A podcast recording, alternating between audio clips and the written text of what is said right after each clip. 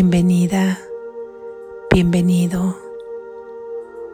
Te honro por razón de lo que eres, el santo, la santa hija de Dios. Deja que nuestro guía te tome de la mano y abre tu mente para recibir la verdad que nos hace libres. Lección número 126. Todo lo que doy es a mí mismo a quien se lo doy. Todo lo que doy es a mí mismo a quien se lo doy. Todo lo que doy es a mí mismo a quien se lo doy. La idea de hoy, que es completamente ajena al ego y a la manera de pensar del mundo, es de suma importancia para la inversión de pensamiento al que este curso dará lugar. Si creyeses lo que la idea de hoy afirma, no te resultaría difícil perdonar completamente tendrías certeza con respecto a tu objetivo y no tendrías ninguna duda acerca de tu rumbo. Entenderías los medios a través de los cuales se alcanza la salvación y no vacilarías en emplearlos ahora mismo.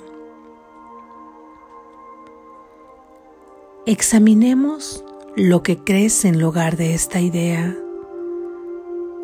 ¿Te parece que los demás están separados de ti, que son capaces de adoptar comportamientos que no tienen repercusión alguna sobre tus pensamientos y que los que tú adoptas no tienen repercusión alguna sobre los de ellos?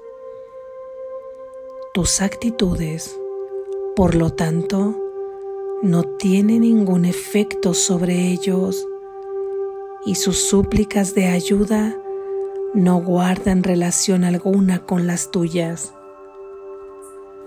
¿Crees además que ellos pueden pecar sin que ello afecte la percepción que tienes de ti mismo, mientras que tú puedes juzgar sus pecados y mantenerte a salvo de cualquier condenación y en paz? Cuando perdonas un pecado, no ganas nada con ello directamente. Es una ofrenda de caridad a alguien que no se la merece a fin de demostrar simplemente que tú eres mejor y que te encuentras en un plano superior a Él. Él no se ha ganado la limosna de tu tolerancia que tú le concedes sabiendo que no es digno de tal dádiva ya que sus pecados lo han situado muy por debajo de una verdadera igualdad contigo. No tiene derecho a tu perdón, el cual supone un regalo para él, pero no para ti. De este modo, el perdón es básicamente algo falso, un capricho caritativo, benévolo tal vez, pero inmerecido, una dádiva que a veces se concede y a veces se niega, puesto que es inmerecido, es justo no otorgarlo, pero no es justo que tú tengas que sufrir por haberte negado a concederlo. El pecado que perdonas no es tu pecado. Alguien que se encuentra separado de ti lo cometió y al tú entonces ser magnánimo con Él, le concedes lo que no merece. La dádiva es algo tan ajeno a ti como lo fue su pecado. Si esto fuese verdad, el perdón no tendría ningún fundamento sobre el que basarse con certeza y seguridad.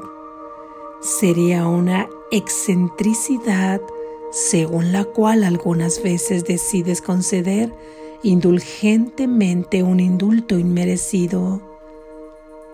Conservarías, no obstante, el derecho a no eximir al pecador de la justa retribución por un pecado.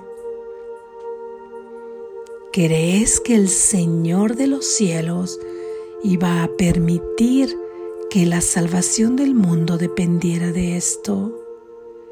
¿No sería acaso su interés por ti ciertamente ínfimo si permitiese que tu salvación dependiese de un capricho?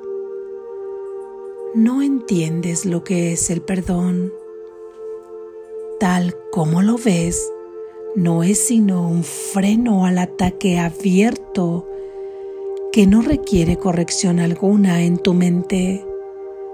Tal como lo percibes, no te puede brindar paz.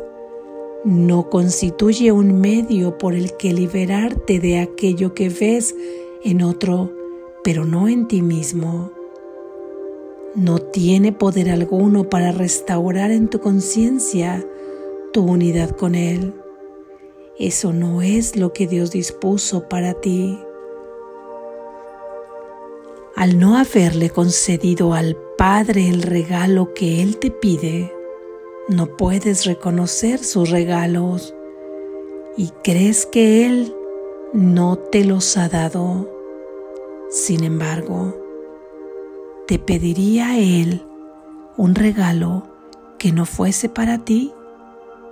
¿Podría acaso quedar satisfecho con gestos vacíos y considerar que tales míseros regalos son dignos de su Hijo?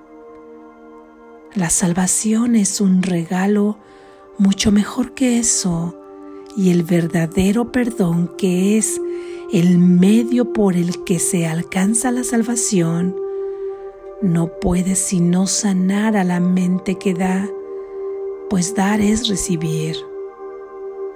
Lo que no se ha recibido, no se ha dado, pero lo que se ha dado, tiene que haberse recibido. Hoy trataremos de entender la verdad según la cual el que da y el que recibe son uno. Vas a necesitar ayuda para poder entender esto, ya que es una idea completamente ajena a los pensamientos que estás acostumbrado. Mas la ayuda que necesitas ya está aquí. Deposita tu fe en el hoy y pídele que esté contigo a la hora de practicar con la verdad. Y si no logras captar un pequeño atisbo de la liberación que reside en la idea que practicamos hoy, este será ciertamente un día glorioso para el mundo si logras captar un pequeño atisbo de la liberación que reside en esta idea, dedica hoy 15 minutos en dos ocasiones a tratar de entender la idea de hoy. Esta idea es el pensamiento mediante el cual el perdón pasa a ocupar el lugar que le corresponde entre tus prioridades es el pensamiento que liberará a tu mente de cualquier obstáculo que te impida comprender el significado del perdón y lo valioso que es para ti. Mientras permaneces en silencio, cierra los ojos al mundo que no comprende lo que es el perdón y busca amparo en el sereno lugar en el que los pensamientos quedan transformados y donde las falsas creencias se abandonan. Repite la idea de hoy y pide poder entender lo que realmente significa. Estate dispuesto a dejarte enseñar. Alégrate de oír lo que te dice la voz de la verdad y de la curación y entenderás las palabras que Él te diga y reconocerás que son tus propias palabras. Tan a menudo como puedas hoy, recuérdate a ti mismo que tienes un objetivo, una meta que hace que este sea un día de especial importancia para ti y para todos tus hermanos. No permitas que tu mente se olvide de este objetivo por mucho tiempo, sino que di para tus adentros. Esto, todo lo que doy, es a mí mismo a quien se lo doy. La ayuda que necesito para comprender que esto es verdad está conmigo ahora y confiaré en Él plenamente. Permanece luego en silencio por un momento y deja que tu mente sea receptiva a su corrección y a su amor y creerás lo que le oigas decir, pues recibirás lo que Él te dé. Amén. Gracias Jesús.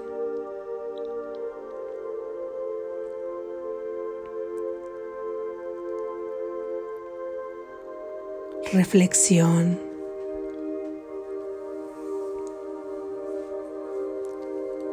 Hoy estamos reflexionando, observando esta idea que nos vuelve a hablar de perdón. El perdón que es el recurso de salvación que nos ha dado nuestro Padre. Todas las ideas del curso tienen que ver con el perdón. El perdón es el que simultáneamente da paso a los milagros y al milagro final de toda la salvación del mundo, a la congregación de todas las aparentes mentes que se unen en una sola mente, ya que forman parte de la única mente de su fuente, de la mente de Dios. Sin embargo, para poder comprender realmente lo que es el recurso del perdón a la manera del amor, a la manera de Dios, a la manera en que este recurso se nos otorgó como un remedio ante la idea de separación de nuestra fuente que dio origen a este sueño de este mundo nos es útil seguir con esta inversión de pensamiento que tenemos acerca del mundo y acerca de quién eres y acerca de quién es tu hermano. Todas las ideas por las que hemos ido caminando, transitando, leyendo, reflexionando, nos llevan a esta inversión de pensamiento, cambiar de dirección, de la dirección que tiene este mundo con su mente dual a la dirección verdadera proveniente del amor de Dios, de su verdadero plan de salvación. Así es que requerimos esta inversión de pensamiento, este cambio de mentalidad, este paso a un sistema de pensamientos y creencias falsas, a enfocarnos al sistema de pensamientos y creencias verdadero, que es el único que en sí mismo existe y que naturalmente desvanece al sistema de pensamientos y creencias falsas. Así es que hoy estamos viendo y contemplando la idea que nos dice que todo lo que das es a ti mismo a quien se lo das. Y nos hace Jesús una descripción de cómo es que nosotros no creemos finalmente que esto sea verdad. Y si acaso lo hemos escuchado, es porque de alguna manera lo integramos ahí a la teoría de la misma mente dual y lo acomodamos para darle el sentido que a nuestro ego conviene, para darle el sentido que a sus deseos convienen, que a su propósito conviene, su propósito de nunca encontrar ese remedio final de salvación para que se siga fortaleciendo esa mente dual, ese ego quien ha tomado el control de ti, de tu mente, la que solo le pertenece a Dios. Entonces, nosotros quizá hemos adoptado esta idea desde ese punto que parece muy loable y parece muy hermoso decirlo, sin embargo nos hace ver que si realmente, realmente creyéramos, si ya hubiéramos llegado al punto de adoptar, de aceptar, de practicar, de aplicar, de estar convencidos de que esto es verdad, de que esto es así, ya habríamos perdonado a la manera en que Él nos lo ha propuesto. Y si creemos que ya hemos perdonado, eso saltaría a la vista, a la vista y a la experiencia de vida que tendrías en este mundo. Porque todo aquello que te duele si alguna vez has creído que lo has perdonado, todo suceso, toda persona, todo tiempo, toda situación, toda escena. No hablarías quizá de ese suceso ya. Ni siquiera dirías que ya lo has perdonado, porque no formaría parte de tu conciencia y porque se notaría en tu sonrisa, en tu presencia, en la felicidad, en la alegría, en la dicha, en el gozo. Y no habiendo ya recordado eso, no porque no tenga una buena memoria esta mente dual, es que no tendría importancia para ti siquiera mencionarlo. Pero el juego del ego al decir yo ya he perdonado esto, justamente consiste en repetirlo, pero implica que realmente no lo hemos perdonado, porque vendría en una liberación de nosotros mismos,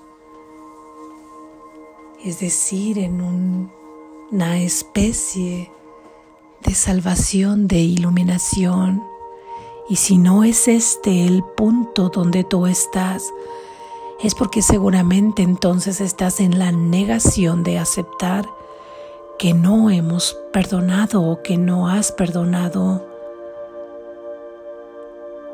Así es que observemos ahora por qué esta idea es fundamental, porque es parte de la estructura de la salvación, del plan de Dios para la salvación. Porque al aceptar que todo lo que te das es a ti mismo a quien te lo das, ahí en tu conciencia, tu motivación para perdonar realmente será auténtica y entonces sí podrás dar paso al verdadero perdón al milagro, a la visión, y te liberarás y liberarás a tu hermano, a tu hermana y al mundo. ¿Cómo es que nosotros estamos concibiendo ahora esta idea en la que no hemos creído? Nos dice Jesús que nos vemos separados de nuestro hermano, de nuestro prójimo, como alguien que tiene un cuerpo distinto, que por supuesto al estar soñando aquí, eso parece una obviedad, con pensamientos diversos. Y aquí Él nos hace notar un aspecto muy fundamental y muy básico porque nos dice que nosotros hemos creído que todo comportamiento de nuestro hermano, de nuestra hermana, de todo prójimo fuera de nosotros, no tiene nada que ver con lo que tú estás pensando, ya que su comportamiento es aislado de ti que pertenece a su propia elección, a su propia decisión y que no está vinculado con todo lo que tú piensas. Y asimismo también crees que todo lo que tú haces y todas las formas en que tú te comportas no tienen nada que ver con los pensamientos que ellos han tenido. Esto es lo que creemos. Y observa tu vida. Si es que esto no es así, vemos esos comportamientos como separados, los de ellos y los nuestros. Y dice Jesús que esto es equivocado, que esto es falso, que esto es erróneo, porque tiene todo que ver el comportamiento de tu hermano tiene que ver todo con tus pensamientos. ¿Por qué esto es así? Porque todo lo que tú ves ahí afuera es una proyección de tus propios pensamientos, de la forma en que concibes al mundo, de la forma en que concibes a tu hermano, de la forma que concibes a Dios y por lo tanto de la forma en que te concibes a ti mismo. Recuerda que tus pensamientos son como el gran proyector donde simplemente expulsan y reflejan ahí afuera en forma de materia lo que tú estás pensando. Y además todos tus sentidos el de la vista, el del tacto, el del olfato,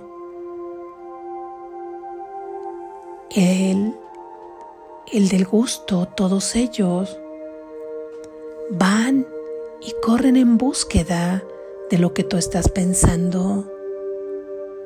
Si tú concibes un mundo,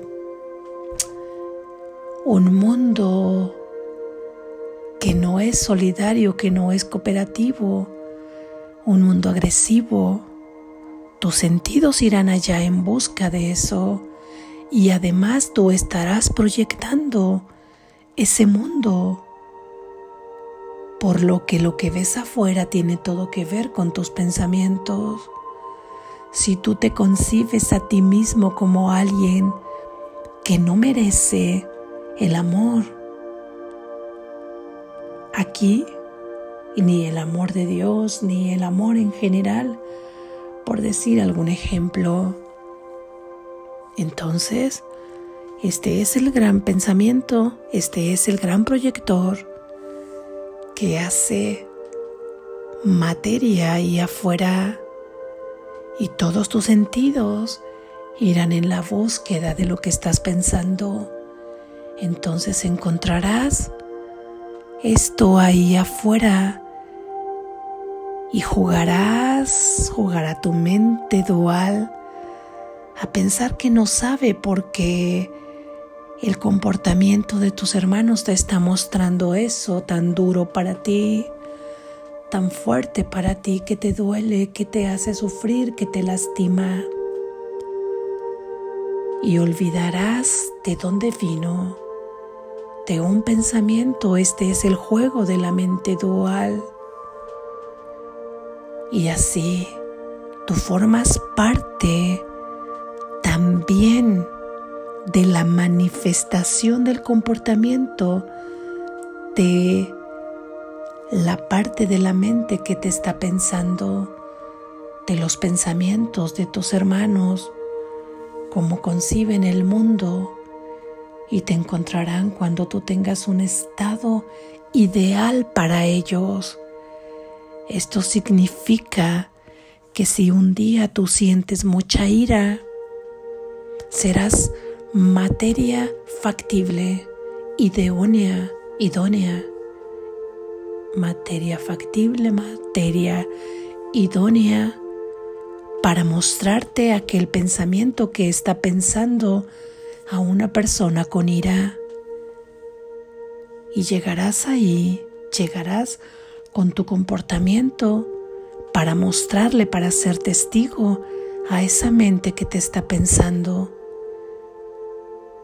Y viceversa, si tú sientes una alegría fantástica, donde sonríes, donde estás llena de dicha, llena de gozo, tú serás la materia factible para mostrarte aquella mente que te está pensando, aquella mente que tiene como vehículo un cuerpo que tiene sentidos y que sus sentidos te experimentarán, porque ha pensado en pensamientos llenos de dicha y de gozo.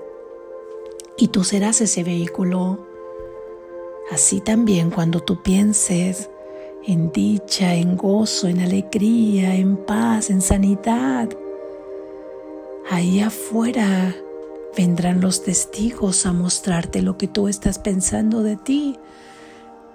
Pienso, confío en mis hermanos. Eso te mostrará el mundo. El mundo es apacible. El mundo es fantástico. El mundo fluye. El mundo está en paz. El mundo para mí es maravilloso. El mundo me muestra que soy amada, que soy bendecida. Eso te mostrará el mundo. Todos estos pensamientos son los que llevan al sueño feliz, al que tú tienes derecho a vivir aquí, mientras estés aquí sin ser de aquí.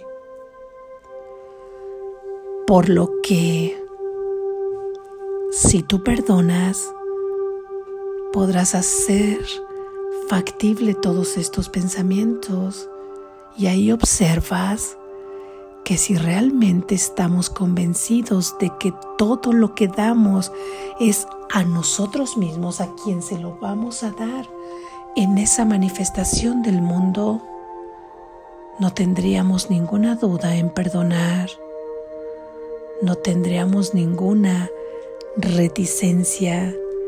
Tendríamos la mente abierta y estaríamos dispuestos a perdonar, porque ese perdón sería para nuestra propia paz, para obtener nuestra propia liberación, nuestra propia dicha y nuestro propio gozo. Si no perdonamos, nos estamos aprisionando a nosotros mismos toda esta primera parte de la lectura de la lección de hoy nos decía Jesús cómo es la manera en que nosotros vemos el mundo y que constantemente le estamos preguntando quiénes somos. Le pregunto quién soy y yo ya he pensado quién soy. ¿Quién soy? ¿Quién eres? ¿Quién has pensado que eres? ¿Un cuerpo?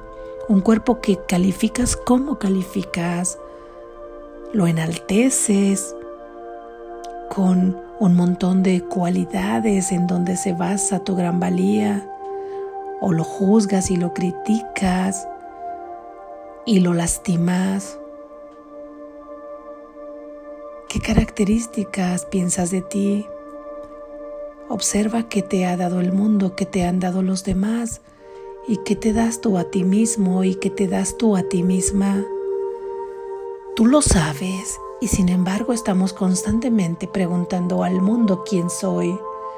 El mundo no tiene la razón, el mundo no tiene la respuesta. Hay una parte en tu mente que sabe perfectamente quién eres. El Espíritu Santo lo sabe y el Espíritu Santo mora en ti, en tu mente correcta, en tu mente la que pertenece a Dios. No le preguntemos más al mundo, porque el mundo solamente nos mostrará lo que nosotros hemos pensado desde ese sitio falso, desde esa falsa creencia y desde esos pensamientos falsos, quien ya hemos contestado que somos. Y nos saldremos de este círculo vicioso. Rompamos hoy con Él para dar paso a las ideas de verdad. Tampoco le preguntemos al mundo lo que es el perdón, porque nosotros en esa mente dual también ya lo hemos definido. Y entonces el mundo, el mundo, nuestros hermanos, ya tiene una concepción del perdón. El que perdona tiene una superioridad por encima del otro que ha cometido un acto que puede merecer perdón o no merecerlo y nosotros tenemos el derecho de reserva si perdonamos o si no perdonamos. Y nos pregunta Jesús, ¿crees que la salvación dependería de este capricho? El perdón no puede ser el perdón del mundo invirtamos, cambiemos de dirección esta idea. Por ello es fundamental estar convencidos de esta idea de que todo lo que das es a ti mismo a quien se lo das. De esta forma estarás dispuesto en tu mente y en tu corazón a perdonar. Si no entendemos exactamente lo que es el perdón, si aún nos da miedo dar ese paso porque es miedo, es miedo incluso a decir, ¿por qué perdonar algo que tanto me daña? Porque no lo hemos comprendido aún. Aún creemos que alguien allá afuera nos ha hecho el daño. Y esto es algo muy natural de la mente dual creerlo y también romper con eso. Es cuestión de ir habituándonos a esta inversión de pensamiento, pero tenemos un guía que nos toma de la mano en la práctica y nos lleva con amor. No te preocupes si ahora no lo entiendes. No te preocupes si ahora no lo sientes. Hoy haremos dos prácticas de 15 minutos donde tendremos la oportunidad de estar con nuestro guía en la intimidad, llenos de su amor, y Él nos dirigirá y nos llevará paso a paso sustituyendo esta falsa idea con la verdadera. Así es que si sientes miedo, platícaselo, díselo